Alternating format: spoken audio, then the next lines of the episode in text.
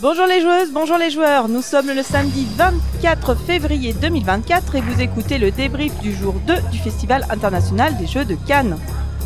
Proxy Jeux, c'est le podcast qui vous parle des jeux de société.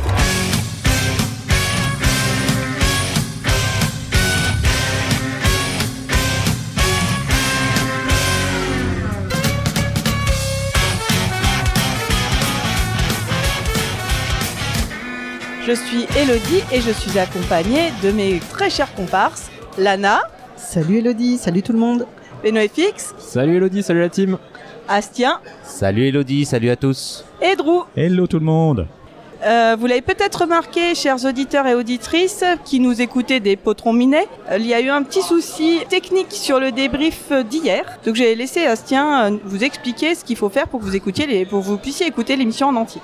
Alors normalement les personnes qui écoutent via une application de podcast ou directement sur le site, ça a été réglé très rapidement. Mais toutes les personnes qui écoutent sur euh, des applications comme euh, Spotify ou Deezer, normalement vous n'avez pas la fin du débrief d'hier parce que ces applications-là récupèrent notre fichier MP3 dès qu'on l'upload et ils suivent pas nos mises à jour de notre flux RSS. Donc faut pas hésiter à aller sur le site ou à utiliser des applications euh, autres juste pour cet épisode. Donc je vous invite plutôt à aller sur le site pour écouter la fin de l'épisode. Voilà, donc maintenant on va parler des interviews que l'équipe a ré- a réalisées aujourd'hui. Bah, je redonne la parole à Astien, puisque Toujours. Cyrus n'est pas là euh, ce là. soir. Donc euh, ce matin j'étais avec Cyrus, on a pu interviewer euh, Dorian François des éditions du silence. Pour ceux qui ne savent pas qui c'est, c'est l'auteur et l'éditeur du Cortège. Donc euh, jeu qui a été chroniqué par euh, Cargo euh, dans un à quoi il y a, il y a peu de temps, le mois dernier il me semble.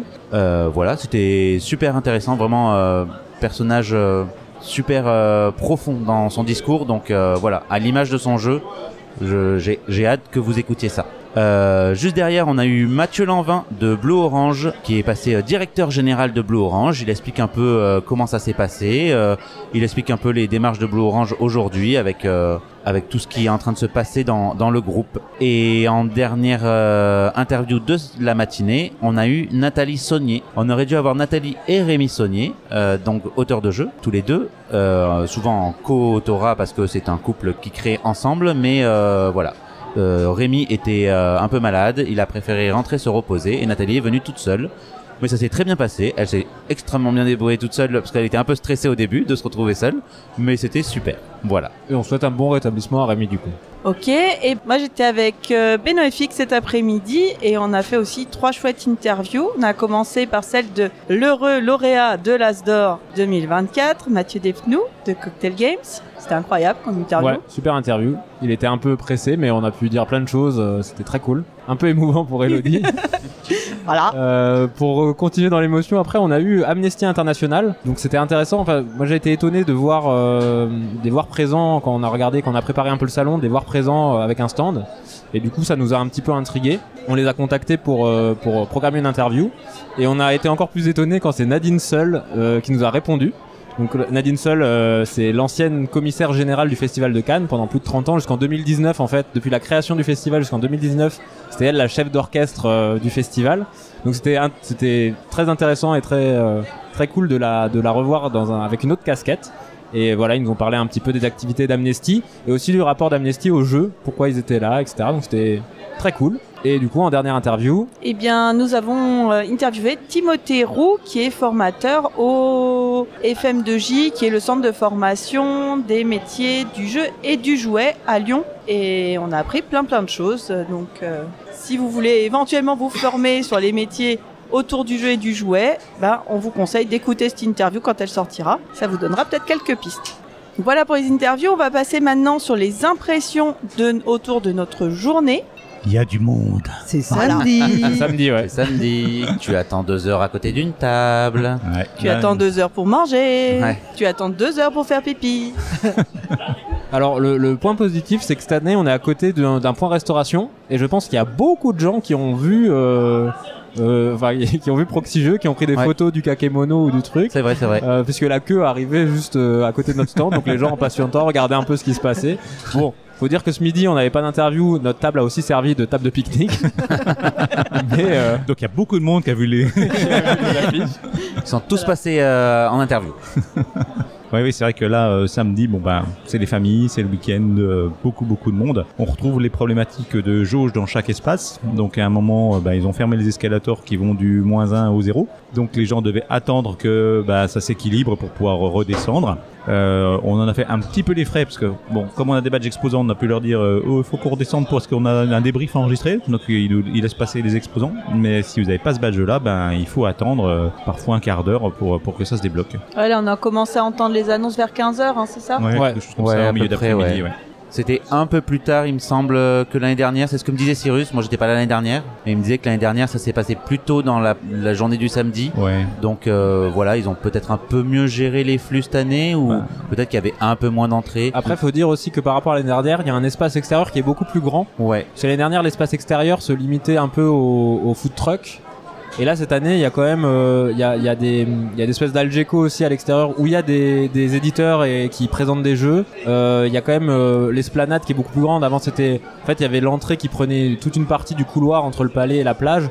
Là, ils ont quand même, euh, ils ont quand même, euh, voilà, augmenté, je trouve, l'espace extérieur. Il y a le skatepark. Enfin, Ouais. je sais pas si on Ouais. en avait parlé, mais euh, il y, a, il y, a, il y a pas mal d'animations en plus à l'extérieur. On a parlé hier de, de la, La scène, scène avec le, les le concert. Alors. Donc peut-être que ça a aussi euh, réparti un petit peu plus le flux, je ne sais pas. La aussi- musique est quand même très forte pour les Oui, concerts. ah oui, oui, Ouais, oui. Et oh là dommage qu'il pleuve alors. Oui, c'est ça.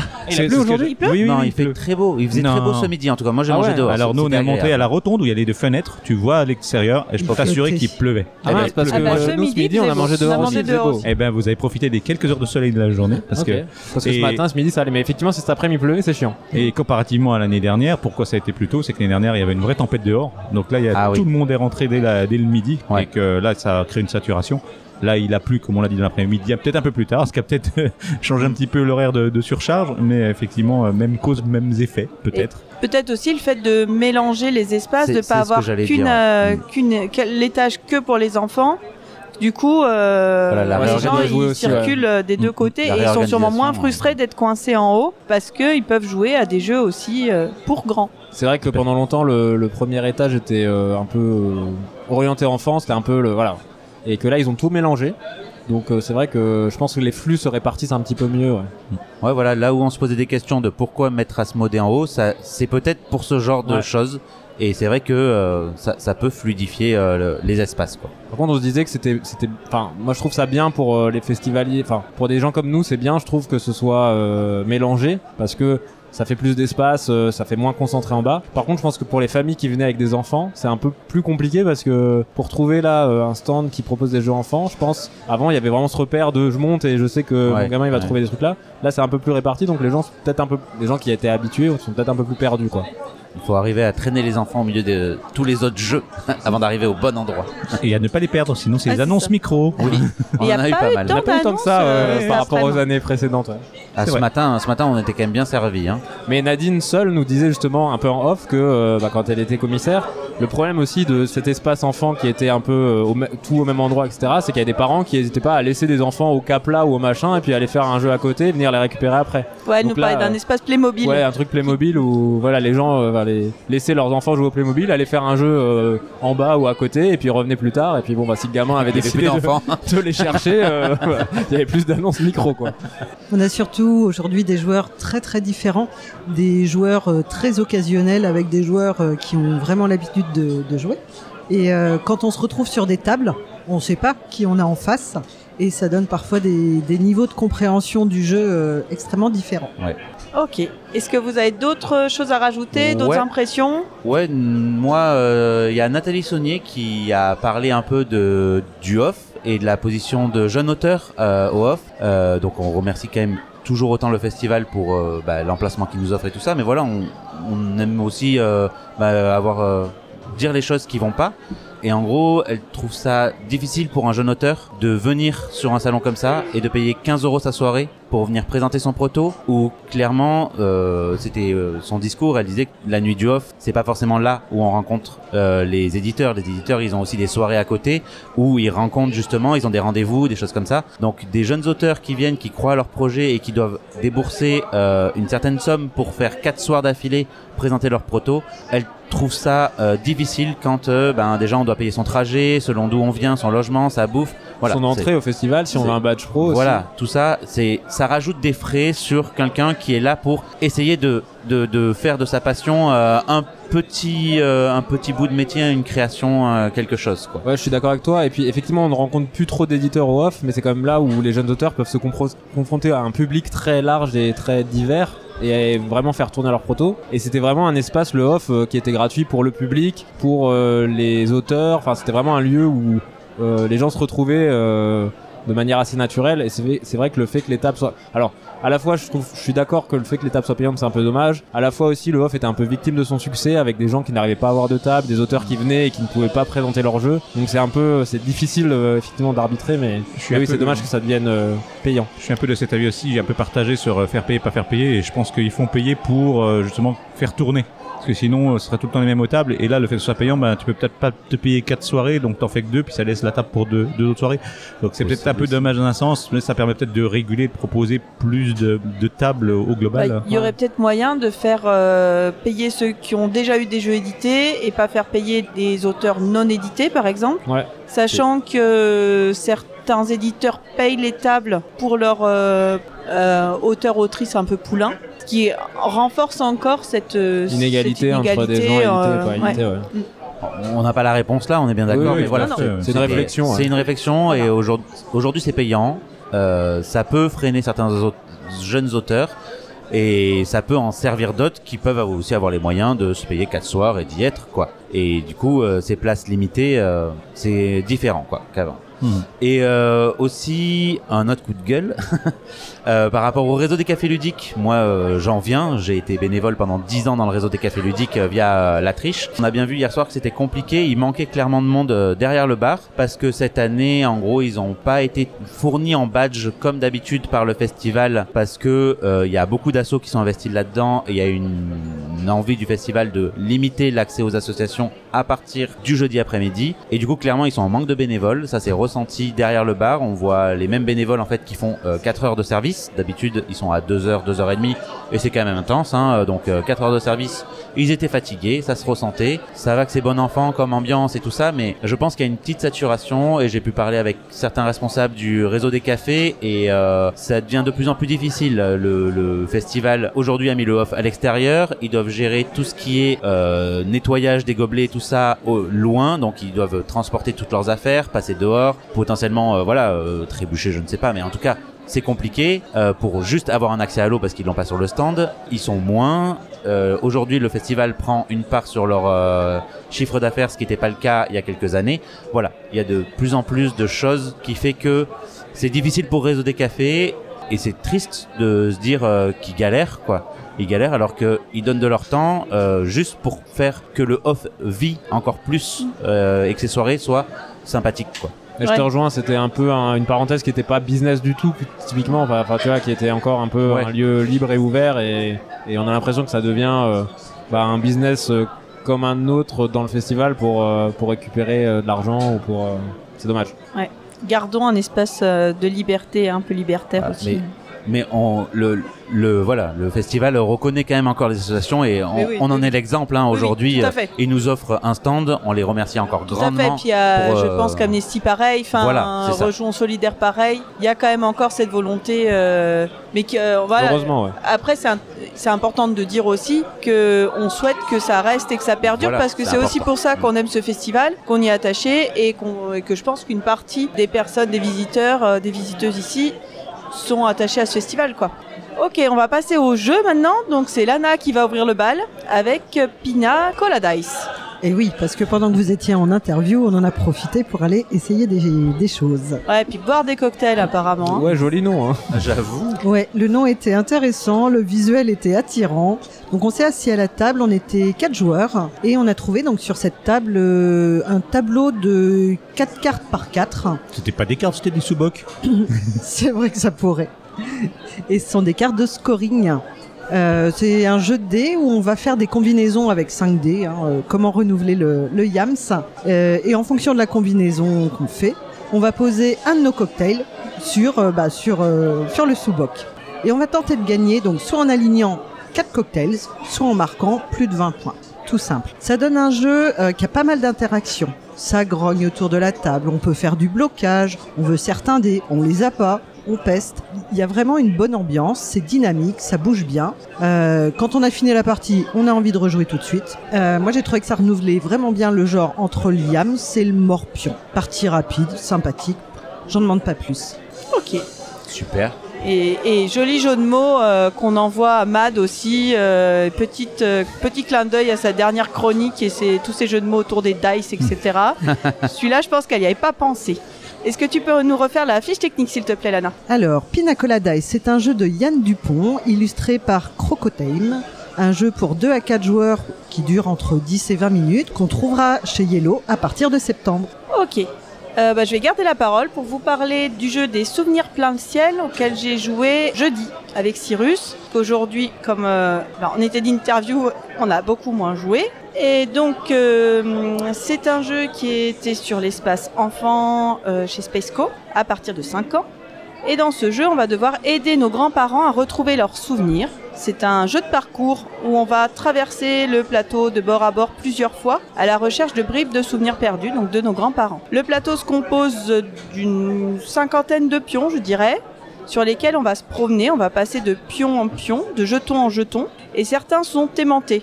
Donc euh, quand on va tomber sur un jeton aimanté, paf, on s'arrête, on est bloqué, on est collé à notre souvenir, c'est peut-être un souvenir pas top top, et donc la, passe, la main passe au joueur suivant.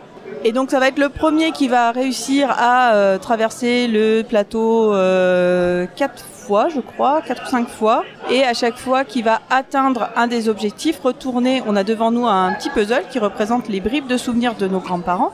Et on va retourner chacune des pièces du puzzle au fur et à mesure qu'on a atteint les objectifs. Donc c'est à la fois un jeu de chance parce que si on a un peu de bol, on arrive à passer à travers euh, les pions aimantés. Et un jeu de mémoire, puisqu'on comme on va reprendre plusieurs fois les mêmes chemins, bah à un moment il va falloir se souvenir puis voir aussi ce qu'ont fait les autres. Là on avait vraiment un coin où c'était euh, un piège à aimants, il y en avait partout. Euh, on va essayer de passer dans les trous.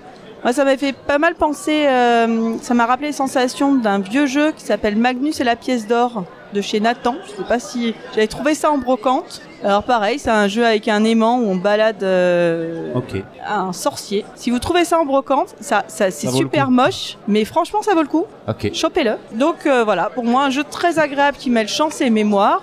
Et on était trois adultes à table. Euh, on a pris énormément de plaisir à y jouer. L'animateur qui nous a présenté le jeu a joué avec nous et a vraiment joué le jeu, c'est vraiment cool. Et je pense que jouer avec des enfants, et ben ils vous mettront la misère parce qu'ils ont une, enfin en tout cas ils me mettront la misère parce qu'ils auront une meilleure mémoire que moi, qui très souvent m'appelle Dory. Donc voilà, très cool jeu et magnifiquement illustré. Vraiment, euh, c'est très très joli, euh, très poétique. Et puis je trouve que l'idée du jeu d'aller retrouver, on a un peu euh, le- la même idée qu'on avait dans Au creux de ta main, quoi. Un peu ce même genre de sensation très douce, euh, moi, qui me touche beaucoup, quoi. Ouais, au c'est pour quel âge? Alors c'est à partir de 5 ans, je vais faire la fiche du coup.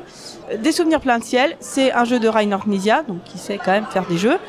Euh, illustré par l'illustratrice Sepio, chez Space Co, de 2 à 4 joueurs, 20 minutes de partie, et il l'annonce à partir de 5 ans.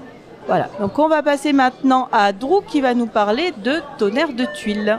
Oui, tonnerre de tuiles. Alors, vous allez entendre parler de tonnerre de tuiles plusieurs fois, puisque nous allons avoir une interview euh, dans quelques jours pour interviewer leurs auteurs. Leurs auteurs, parce qu'en fait, ce n'est pas un jeu avec un auteur, mais avec un groupe d'auteurs qui est une classe de collégiens. Et oui, ce jeu est réalisé en option micro-entreprise d'un collège. Et donc, ils ont cherché ce qu'ils pouvaient faire comme produit et ils ont fini par arriver sur un jeu de société. On va s'arrêter là, vous découvrirez le reste dans l'interview. Mais ce qu'il faut savoir, c'est que c'est un jeu de société qu'ils ont fait pour eux, pour la classe, et ils ont euh, des enfants qui ont des problèmes euh, physiques ou autres. Donc ils ont aussi réfléchi le jeu de manière à ce qu'il soit adapté à tout type de public. Le jeu, qu'est-ce que c'est? C'est un jeu où on va se déplacer sur une pyramide de tuiles pour essayer de rejoindre son sommet le plus rapidement possible. À son tour, on va piocher une carte qui a un pouvoir et on va pouvoir déplacer son pion d'une case et jouer des cartes. Voilà, basiquement, euh, c'est ça. Euh, on a été un peu partagé avec Lana puisqu'on y a joué à deux. On a dit ouais. Alors d'abord, si je joue une carte pour attaquer quelqu'un, c'est forcément la personne qui est en face de moi. Donc ça devient un peu, euh, un peu bizarre, un peu, un peu limité. Et donc du coup, on a refait une deuxième partie en cherchant d'autres joueurs. Euh, et du coup, on a joué à quatre. Et là, bah, ça s'équilibre un peu mieux et c'est quand même euh, bien mieux de, jouer à plusieurs. On a bien apprécié le jeu, le fait comme ça d'avoir des, petits des petits pouvoirs. qui vont permettre d'aller piquer des cartes chez les voisins, de faire reculer les pions, on a d'échanger même les pions avec son voisin. Si on voit qu'il monte trop, paf, je t'échange et, et je prends ta place tout en haut de la pile et toi tu redescends, de la, enfin tout en haut de, de la pyramide et toi tu redescends. Donc c'est très malin et euh, commence à avoir aussi ce petit euh, ce petit sentiment autour de la table où euh, dis donc il est en haut, vas-y attaque-le. pourquoi tu m'envoies la carte à moi Essaie plutôt de le ralentir lui. Et voilà, ça crée une, comme ça un échange. T'es avec deux personnes qu'on connaissait pas et on, a bien échangé avec eux et ça ça ouvre aussi comme ça le dialogue. C'est rigolo même s'ils sont tous mis contre moi. Voilà, donc euh, Tonnerre de Tulle, si vous voulez l'essayer, c'est pas un jeu qu'on trouve facilement. Donc si vous êtes sur le salon, allez-y. Euh, ils cherchent des des éditeurs pour prolonger la vie de ce produit. Pour l'instant, ils se sont débrouillés pour faire une édition de, quelques centaines de boîtes euh, qu'ils ont sur le salon. Si vous voulez aider une initiative qui est en plus un petit peu écologique, allez-y. Et, euh, sinon, vous pouvez trouver uniquement sur leur site. Voilà. Il faudra simplement être un tout petit peu indulgent avec eux sur le pitch du jeu. C'est pas des gros joueurs, c'est pas des gens qui ont l'habitude de présenter euh, des jeux. Donc sur l'explication, il a fallu les guider un petit peu et ils nous ont fait une première explication. Il a fallu qu'on replonge un petit peu dans les règles qui heureusement sont très très simples. Et sur le deuxième, en fait, on, s'est permis de leur dire mais réexpliquez bien ces choses, accompagnez les gens sur ça. J'espère qu'ils s'amélioreront. Ça vaut le coup.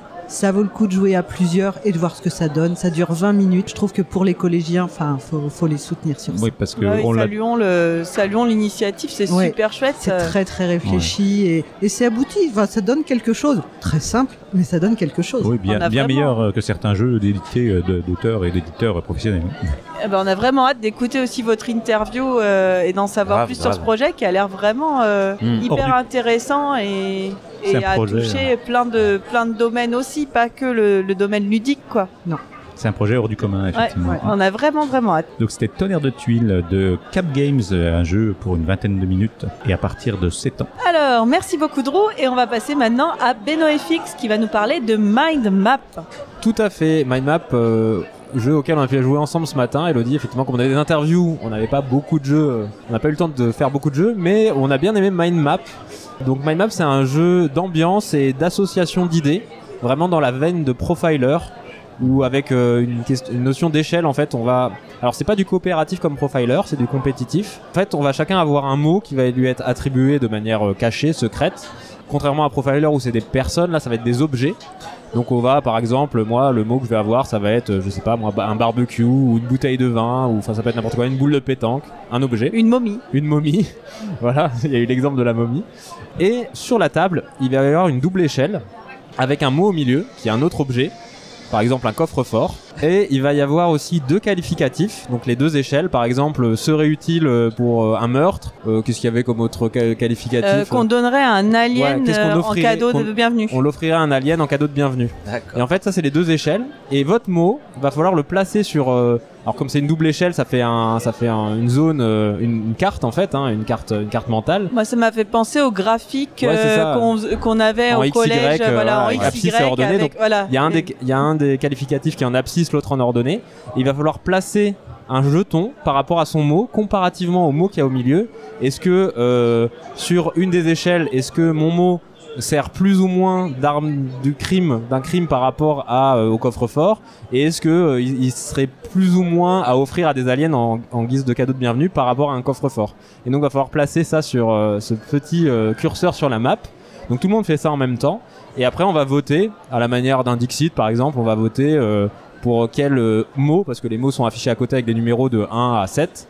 On va voter euh, ben, le joueur euh, de telle couleur. Je pense que lui, vu où il a placé son repère sur ce double axe, cette abscisse ordonnée, je pense que son mot, par rapport au mot que je vois, c'est celui-ci. Chacun va devoir essayer de deviner les mots des autres en fonction de comment ils ont qualifié leurs mots par rapport aux mots, aux mots référence. au mot référence et au, Et la première, euh, euh, ce qu'on a moins fait à la première manche et qu'on a mieux fait après. Oui, et aux autres mots aussi. voilà, parce que c'est vrai que C'est comme dans Profiler, hein. dans Profiler quand on place euh, les quali- si vous avez déjà joué à Profiler, mais quand on place sur l'échelle, faut prendre en considération aussi les autres mots qu'il y a et pas que le sien, parce que relativement euh, par rapport aux autres mots, enfin de manière relative par rapport aux autres mots, bah ça, peut changer un petit peu le- l'endroit où on met, où on met le, le curseur.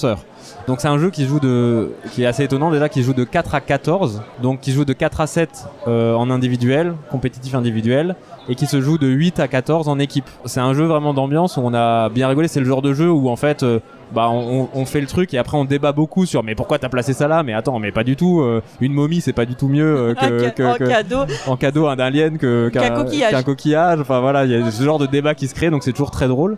On a joué à 6 avec aussi, on était quatre euh, à se connaître et un couple euh, qu'on ne connaissait pas, et euh, bah, ça crée du débat. Ça doit être encore plus drôle en équipe où là il faut se mettre d'accord sur où placer le curseur. Donc je pense que déjà avant de dévoiler les bonnes réponses, il doit, déjà y avoir des débats au sein de l'équipe pour dire mais non mais t'es fou, mais pas ça là, faut le mettre là, etc. Bon un petit jeu d'ambiance, ça joue en ça joue en une vingtaine de minutes aussi. Bah c'est plutôt fun et agréable. C'est vraiment dans la veine de Profiler, sauf que c'est du compétitif. Donc si vous cherchez quelque chose un peu dans la veine de Profiler, c'est un petit peu plus. Alors c'est comme Profiler, faut juste un petit peu de un petit peu de temps d'adaptation, de bien comprendre l'échelle, dans quel sens on la lit, euh, voilà. Ah ouais, c'est assez voilà. déroutant au début. début, c'est on un petit peu compliqué. tous à se demander, mais attends, si mon machin, il est mieux pour une pour un pour un alien, je le mets là ou je le mets là?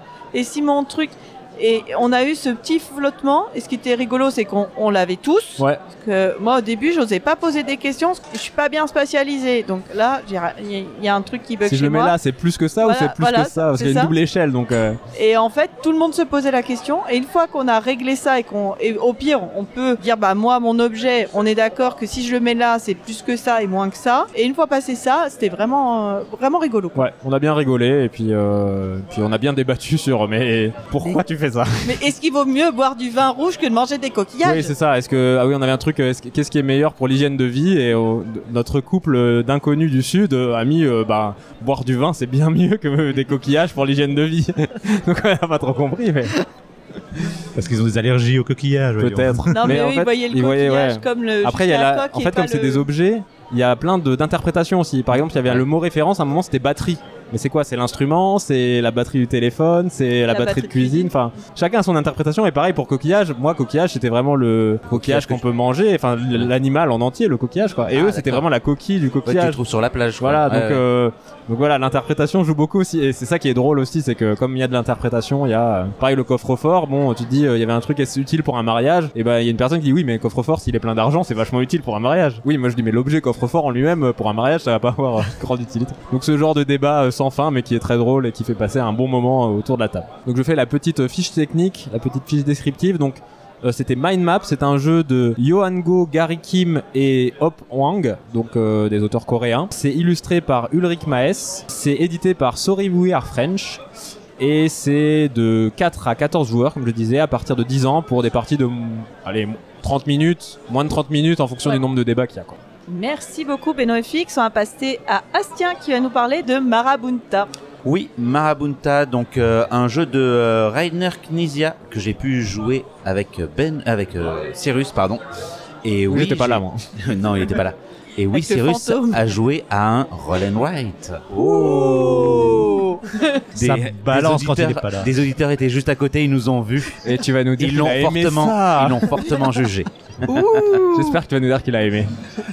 Eh ben, je vais vous raconter un peu déjà comment on joue à Marabunta. Donc Marabunta, c'est un jeu où on va essayer de contrôler des, territoires. Donc euh, on a un plateau face à nous avec des tuiles hexagonales divisées en six couleurs et euh, on va essayer de contrôler ces zones-là. Donc on est des colonies de fourmis. À partir du moment où on s'implante sur le plateau, on va pouvoir s'étendre depuis là où on est implanté. On va pouvoir quand même popper à deux trois endroits différents, mais voilà. En gros, le but ça va être de s'étendre sur le plateau pour contrôler ces différentes zones. On va lancer des dés, donc on va lancer 6 dés à son tour et on retourne une tuile qui va être euh, un, bonus à prendre par, euh, par un joueur. Et en fait ces dés on va faire euh, du split and choose avec. On va en mettre un certain nombre sur la tuile et un certain nombre à côté. Et notre adversaire va pouvoir choisir un des deux tas. Donc déjà il y a un petit choix parce que la tuile bien sûr elle apporte un petit bonus. Hein, elle apporte clairement euh, l'équivalent d'une phase de dés supplémentaire ou un petit truc un peu comme ça. Et du coup, ces dés, en fait, ils ont quand même des couleurs. Chacun correspond à une zone de jeu et on va pouvoir marquer ce qu'il y a sur le dé sur une des zones du jeu euh, correspondantes. Donc on va essayer de faire du split and choose plutôt stratégique parce que par exemple si notre adversaire est loin de la zone blanche, on va peut-être mettre le dé blanc dans le pool de dés qui va l'intéresser parce que il va peut-être pas pouvoir s'étendre dessus parce qu'il est trop loin pour pouvoir s'étendre dessus. Donc on va essayer de faire un peu de, choix comme ça et de proposer deux tas qui va intéresser notre adversaire et nous bien sûr on prend l'autre. Sur ces dés on va retrouver des valeurs qui vont de 0 à 3 et une amélioration de scoring de chaque couleur et des petites caisses qu'on va pouvoir cocher pour gagner des petits bonus euh, tout le long de la partie. Pourquoi on va poser des valeurs de 0 à 3 Parce que dans chaque zone, en fait, à la fin de la partie, on va comparer la valeur de la somme de nos chiffres dans cette zone-là. Celui qui a la plus grande valeur va gagner les points de la zone, tout simplement. La partie dure à peu près 20 minutes. Hein, euh, elle se termine quand une zone est remplie ou dès qu'il y a plus de petits cupcakes à manger sur le plateau. En gros, on a mangé tout ce qu'il y avait sur le plateau. Comme ça, quand on le voit, c'est tout petit, euh, c'est assez simple parce qu'il y a des dés, euh, on fait un petit split, mais en fait, ce côté split, il est assez rotor parce que on va vraiment essayer de comprendre où notre adversaire veut essayer d'aller pour la manche suivante. Les zéros, ils n'ont pas de contrainte de couleur, donc on peut les placer sur n'importe quelle couleur, donc un peu partout sur le plateau, même s'ils nous rapportent zéro point, ils nous permettent de nous étendre. Donc en fait, on est tout le temps en train de calculer qu'est-ce que l'adversaire peut potentiellement faire sur le plateau et qu'est-ce qui qu'est-ce qui va nous bloquer, qu'est-ce qui va nous avantager.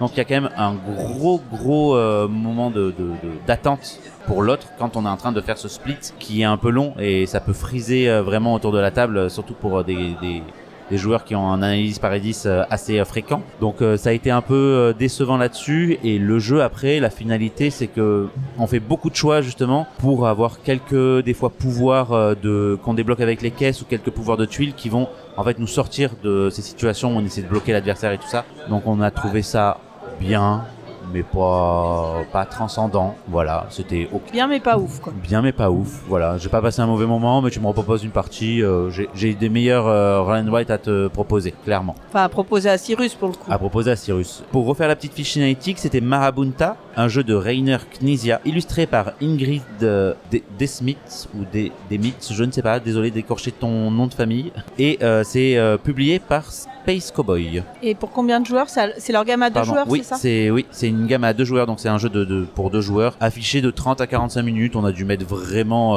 20-30 minutes à jouer maximum, quoi. Et à partir de 10 ans. Ok, merci beaucoup. On va repasser à Lana qui va nous parler de Redwood. Ouais, Redwood, un jeu original de Christophe Rimbaud. On est des photographes et on va être sur un joli plateau, très très beau. On a deux figurines et à son tour de jeu, on va bouger donc dans, dans ce plateau qui représente un parc naturel où on voit euh, des arbres, des animaux qui peuvent rapporter des points.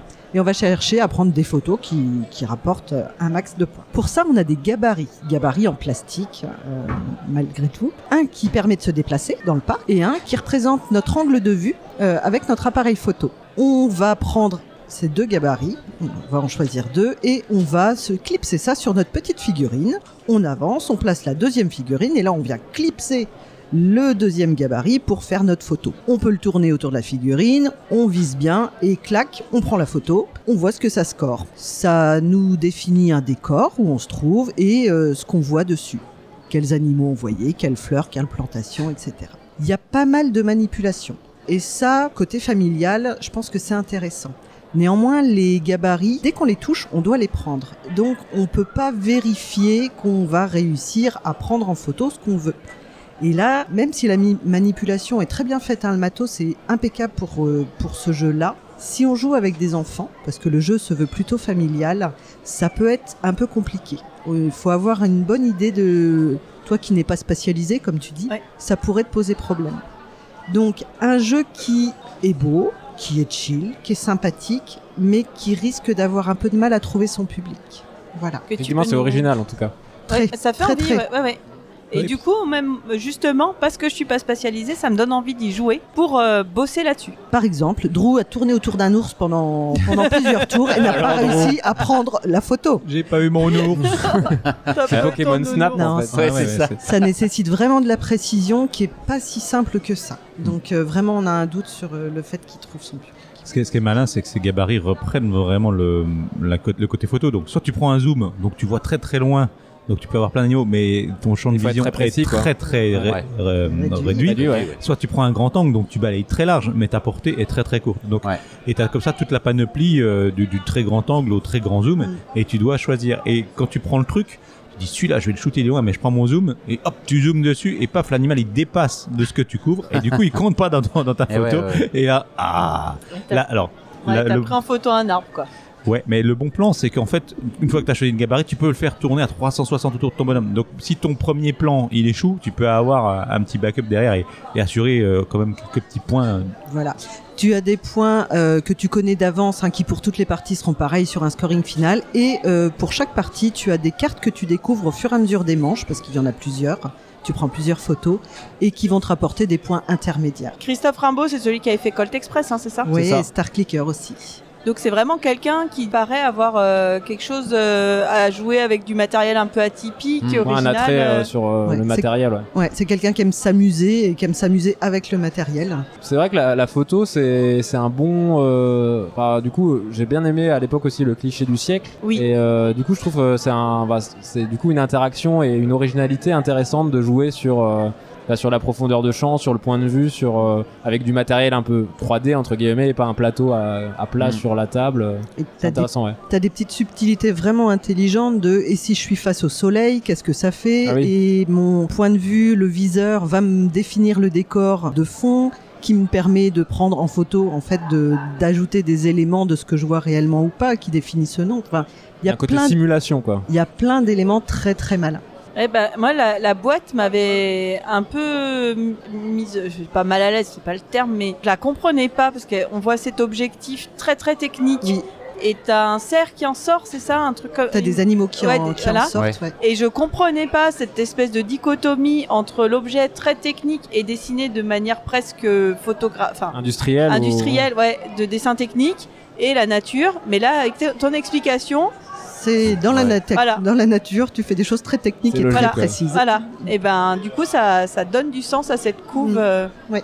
grâce à ton explication. Et visuellement, le jeu peut paraître un peu costaud quand on regarde sur la table tout ça, mais euh, c'est assez familial et assez rapide. Donc, n'hésitez pas à aller l'essayer si vous êtes dans le coin. euh, on fait une partie de démo, on l'a fait en 30 minutes, même Ouais. pas, 20 minutes. Ok. Le jeu est donné pour 45 au global. euh. 45-60 sur une partie complète. Là, au salon, ils nous font jouer que la moitié des tours. Euh, c'est suffisant pour voir ce que ça peut donner. Ok. Ok. C'est un jeu Super. donc Redwood. C'est un jeu de Christophe Rimbaud, illustré par Edu Waltz, qui se trouve chez Sildan, qui est donné pour 1 à 4 joueurs pour 10 ans et plus. Ok, merci beaucoup Lana. On repart chez Astien qui va nous parler de Captain Flip.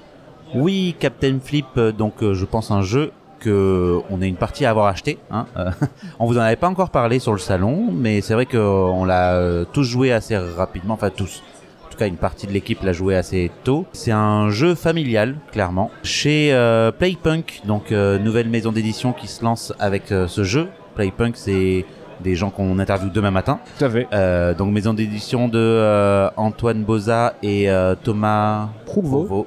Ouais, c'est ça. Ouais, des petits nouveaux dans le milieu. Voilà, des, des mecs qui connaissent pas grand chose, mais bon, on espère que ça va bien marcher pour eux. Ça devrait bien se passer parce que Captain Flip, ben moi, euh, pour vous tous vous spoiler, j'ai beaucoup aimé. Donc c'est un jeu où c'est très simple. Devant vous, vous avez une illustration de bateau euh, avec différentes colonnes où vous allez pouvoir poser des tuiles tout au long de la partie avec euh, des tailles différentes. Vous avez cinq colonnes. La partie s'arrête dès qu'un des joueurs autour de la table a rempli les quatre colonnes. Les colonnes font des tailles différentes, pas les tuiles. Oui, les colonnes font les tailles différentes. Oui, oui, oui. C'était peut-être pas très clair.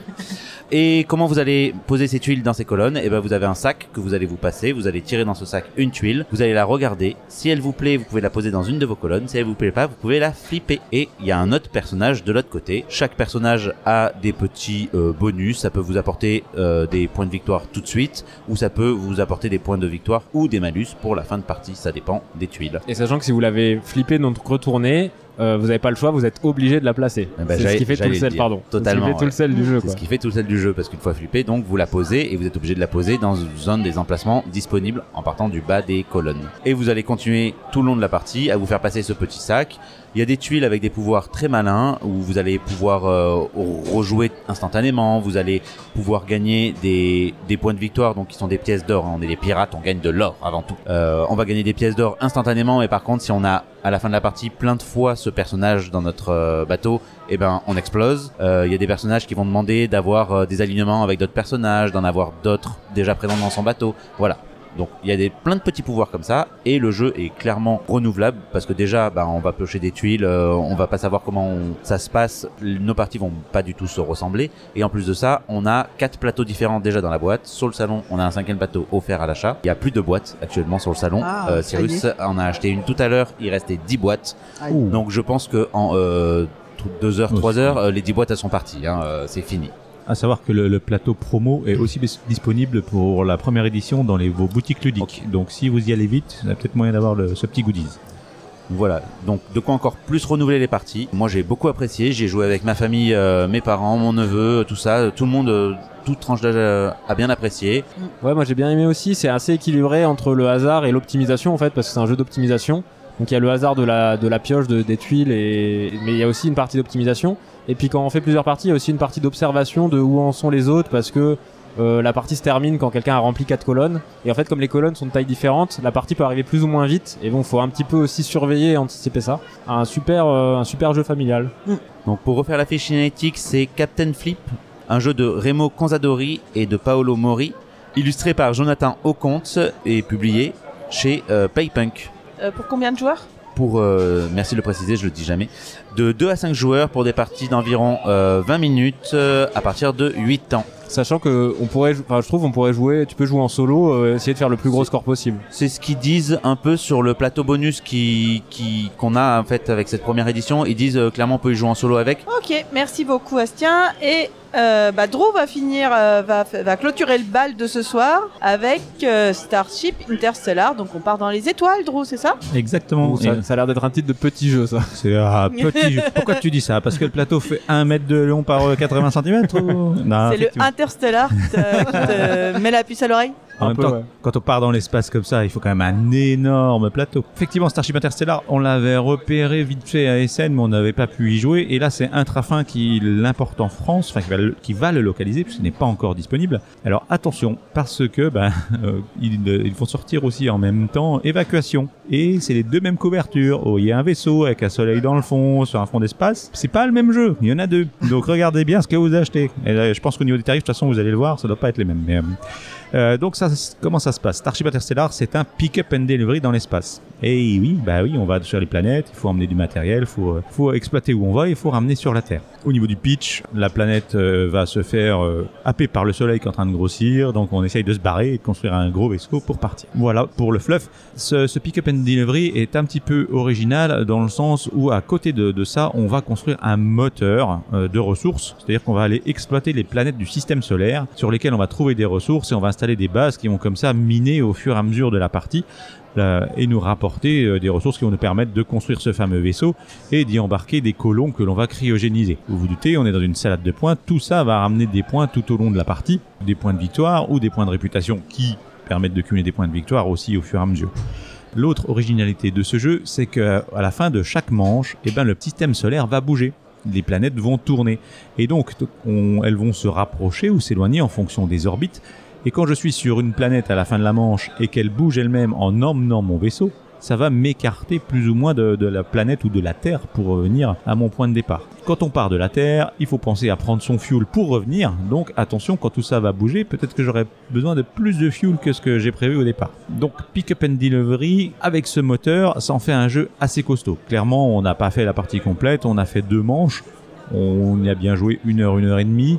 Euh, donc c'est un jeu où on part pour 3 heures. Donc on est sur du gros jeu, hein. on est sur un trafin qui est habitué de faire ces, jeux un peu experts. Quoi en penser? On est un peu partagé parce qu'en faisant que, que ces deux manches, alors c'est pas un nombre de manches fixe, hein, il faut arriver sur des conditions de fin de partie, en résoudre au moins 2 sur 3. On en était loin, hein. je pense qu'il aurait fallu encore au moins 3 à 4 manches. Mais en gros, difficile de se prononcer parce que ce jeu est un jeu à moteur et qu'au bout de deux manches, bah, le moteur, on a commencé simplement à le mettre en place. On a visité quelques planètes, mais elle rapporte peu de ressources. On a notre art de technologie, mais pareil, on l'a peu développé. Donc, euh, encore une fois, ce moteur est un peu au ralenti encore. Euh, moi, j'ai bien aimé. J'ai bien aimé. Euh, Est-ce que j'aurais envie de l'acheter? Je sais pas. J'ai envie d'y rejouer. J'ai envie de finir une partie, peut-être deux. À voir sur le long terme. pareil, un peu l'impression que les parties se ressembleront. Parce qu'on va aller visiter une planète, avoir les ressources, produire, monter ses technos, tout ça. Et je pense qu'au final, euh, avoir un sentiment peut-être euh, répété au, cours des parties. Je suis pas sûr qu'elles se ressemblent autant. On est partis tous, on est à jouer à 4, ce qui était assez long, mais euh, on est parti sur des stratégies très différentes qui apportaient des choses différentes et ça nécessiterait en effet d'aller jusqu'au bout d'une vraie partie. Peut-être pas à quatre joueurs. Moi, je l'ai trouvé un petit peu fouillis. Euh, le plateau est pas très lisible. Le fait qu'il soit trop trop grand, on voit pas à l'autre bout de la table. Et euh, il y a des choses où, quand on va sur des, des planètes, on va récupérer des ressources. En tout cas, on va découvrir quelles ressources euh, tient cette planète pour nous et c'est divisé en quatre parce qu'on peut être quatre joueurs à découvrir des choses différentes sur la planète, ce qui fait qu'il y a plein de cubes à des endroits. C'est pas toujours très lisible. Ça peut se mélanger et donc il y a des cases toutes petites pour ce qu'elles doivent contenir et des choses très très grandes et qui permettent pas une bonne lisibilité. Je suis un peu déçu par ça. Les règles sont très très très touffues peut-être trop pour un salon, on en a peut-être trop demandé. Mais oui, je, reste curieuse de ce jeu, je, je pense pas qu'il réintégrera la ludothèque. Un peu lourd, un peu trop touffu, un peu trop illisible pour ce qu'il apporte. Le pick-up and delivery, c'est de toute façon un exercice particulièrement compliqué. Oh, merci, merci, merci, merci. un petit don en nature sous forme de caramel au beurre Voilà, précisons, précisons, précisons, de la part de Méclar qui est passé sur, le, sur notre stand. Comment ça se matérialise euh, le déplacement des planètes sur le plateau? En, fait, on, a, on a le Soleil euh, au centre du plateau et on a des orbites qui sont dessinées. Et sur ces orbites, il y a des petits points qui représentent le pas. Et donc à la fin de chaque manche, bah, ta planète, elle, elle suit l'orbite jusqu'au prochain pas. Donc tu vas savoir où elle est. Tu peux compter euh, ce qui va se passer dans le futur. Ok, donc tu les, les, planètes elles sont posées sur le plateau et tu la déplaces. Physiquement, c'est des tokens que, que, tu fais glisser euh, au, cours, au cours de la partie. Il y a plein de trucs très malins dans ce jeu qui vraiment représentent euh, bah, que chaque planète a ses ressources, qu'elles sont en nombre fini, que tu peux faire le plein que sur la Terre pour l'instant, donc pour venir régulièrement euh, recharger sur la Terre, qu'il y a des choses à développer par des scientifiques, il y a plein de points super malins, mais je pense que il manque quelque chose, c'est pas assez épuré, c'est trop touffu et fouillis sur certains points. Ok. Hmm. Euh, le bon point aussi qui nous a souligné qui peut amener à vouloir y rejouer, c'est qu'il y a des tuiles qui vont changer. Au fur et à, enfin, au début de partie, à la mise en place, euh, on va tirer un certain nombre de tuiles, notamment au niveau des ressources, donc ça peut changer aussi le déroulement d'une partie sur l'autre.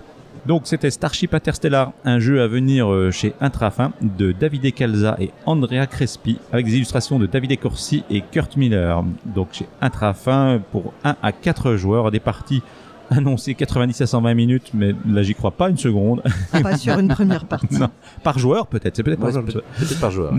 et donc pour, euh, pour des gens à partir de 14 ans, mais là je pense clairement que ce 14 ans euh, est lié au matériel, mais faut quand même être bon joueur pour y aller. Et donc à ne pas confondre avec quel autre jeu que tu disais À ne pas confondre avec Évacuation, Ok. de Monsieur Sushi. Et j'ai un coup de gueule. Quand, quand vous êtes joueur, que vous regardez une table de jeu euh, avec, euh, avec plein de joueurs et de joueuses, messieurs, ne demandez pas que aux joueurs ce qu'ils pensent de ces gros jeux. Nous aussi, nous avons un avis. Oui. Et il est pertinent cet avis. Ça peut arriver. Et tu nous le montres euh, régulièrement que cet avis est extrêmement pertinent, Lana. Et oui, messieurs, il y a encore du travail à faire. Euh, il me semble qu'on est arrivé au bout de cette émission, messieurs, dames. Wouhou Wouhou Et on a tenu, je pense... Euh, une heure, une heure, je pense. On est plus court qu'hier. Chers auditrices, chers auditeurs, si ce débrief vous a plu, partagez-le sur vos réseaux sociaux favoris. Vous pouvez également nous aider en nous faisant un don pour cela, vous trouverez toutes les informations utiles sur la page d'accueil de notre site podcast.proxy-jeu.fr, proxy avec un i et jeu avec un x. Vous pouvez venir nous voir sur le stand 0418, euh, donc euh, demain dimanche. Après, ce sera trop tard. On serait ravis de vous faire un, enfin que vous veniez nous faire un coucou. On se retrouve très vite sur Proxy Jeux pour euh, un autre débrief ou un autre format. À bientôt et surtout, jouez, bien.